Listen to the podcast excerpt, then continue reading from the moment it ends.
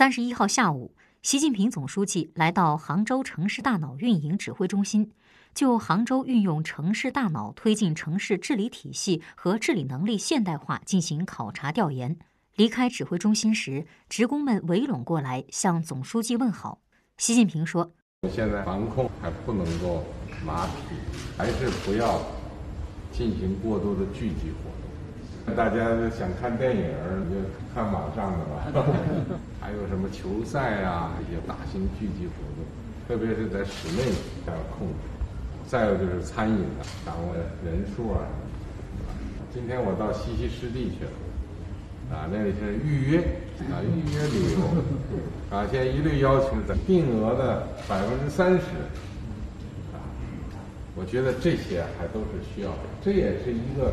国家治理水平的表现，啊，该呃管起来就能够迅速的管起来，该放开又能够有序的放开，收放自如，进退于如，这是一种能力。